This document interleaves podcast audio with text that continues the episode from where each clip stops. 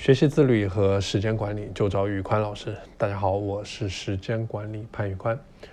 大部分人在二十岁的时候就已经死了，因为过了这个年纪，他们都只是自己的影子，余生都是在模仿自己中度过，停留在自己的舒适圈中，不愿意走出来，日复一日，年复一年。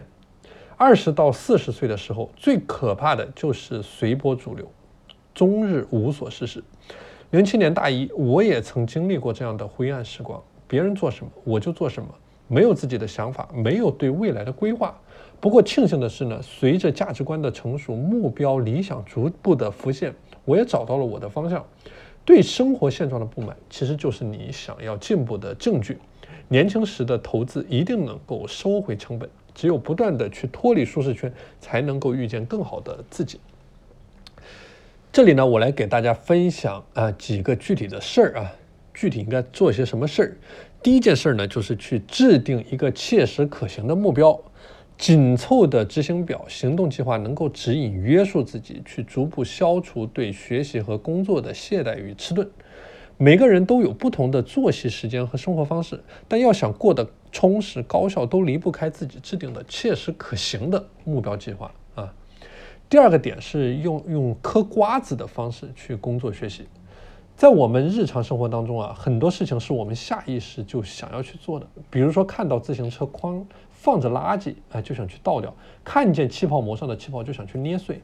工作和学习同样如此，我们应该去设计一套让我们情不自禁就想去执行的机制。比如说，我们可以找到一群志同道合的朋友，每天打卡学习；也可以把自己的学习内容呢分享到各类的平台上面。哎，通过给自己施加压力，强制执行力会大大提升。可视化的学习，设定了每天要完成的目标，在不依赖毅力的状况下，也能够很好的完成每天的学习任务。哎，第三个方面就是善于利用零碎的时间。无论你是打工人还是学生创业者，每天都会有大把的零碎时间啊，比如说早起上下班的路上等人、等公交、等地铁、洗澡、排队等等。零碎的时间最宝贵，也最容易被丢弃。